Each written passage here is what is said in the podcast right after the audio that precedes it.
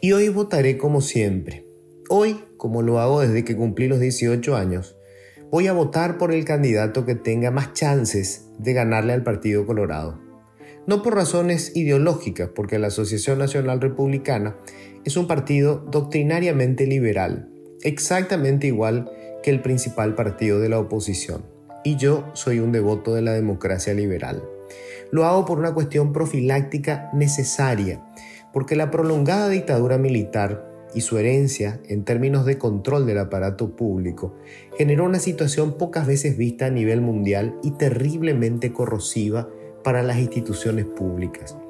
La permanencia de un mismo partido político en el poder por más de 70 años. Esto solo ocurre en las dictaduras de izquierda o de derecha, donde no existe la posibilidad de la alternancia. La consecuencia inevitable es que hasta la última dependencia del Estado termina bajo el control de la misma organización política. Los números lo prueban. En Paraguay, cuando cruzamos la nómina de los funcionarios públicos con el padrón de afiliados de la ANR, descubrimos que el 85% del personal estatal está integrado exclusivamente por colorados. Es particularmente grave cuando vemos que 8 de cada 10 maestros y gestores de la educación 7 de cada 10 integrantes del personal de blanco y 8 de cada 10 miembros del Poder Judicial son afiliados de la ANR. Y lo que es aún peor, que menos del 2% de todos ellos ingresó al Estado por concurso. Significa que dos terceras partes del aparato del Estado está bajo el control y la administración de personas afiliadas a la misma organización política que ingresaron a la nómina pública merced a esa afiliación o a sus contactos con los líderes de turno del partido. Esta es la razón por la que la gran mayoría de ellos responde primero a los mandatos del padrino político que les consiguió el puesto, luego al partido cuya vinculación les abrió el camino para conseguir el trabajo y solo en última instancia a la institución a la que pertenecen. Y por supuesto, nunca a los contribuyentes que les pagan el salario se llama clientelismo político.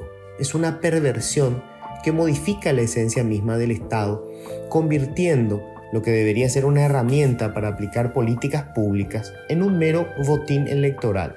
Siendo así, los cargos no son funcionales a la necesidad del contribuyente, sino a los intereses del partido y sus líderes de turno. El funcionario no siente responsabilidad para con el ciudadano, no es un funcionario público, es un funcionario del partido. En algún momento creí ingenuamente que incluso dentro de la ANR podrían surgir corrientes interesadas en desmontar este modelo. De hecho, el candidato, Santiago Peña, parecía un exponente de esa visión modernizante del Estado. Mis ilusiones se hicieron trizas en las últimas semanas cuando el propio Peña reivindicó el clientelismo político, asegurando que los funcionarios no deberían creer que están en el cargo por sus títulos universitarios, sino porque están afiliados al partido. Si quedaba alguna duda, la despejó violentamente, cerrando su campaña en el local de funcionarios del IPS y con el ministro de Salud haciendo hurras. Incluso si Peña miente solo para asegurarse los votos de los funcionarios, y no cree en lo que dice, el daño está hecho. Ya no podrá escapar de sus lamentables promesas republicanas. En un escenario como este, donde pocos suponen que una elección pueda provocar un cambio real en sus vidas, quien maneja el aparato público corre con una enorme ventaja. Así pues, la ANR lleva las de ganar nuevamente, pero siempre puede haber sorpresas. Por mi parte, seguiré porfiando en favor del cambio y hoy volveré a votar esperando la alternancia.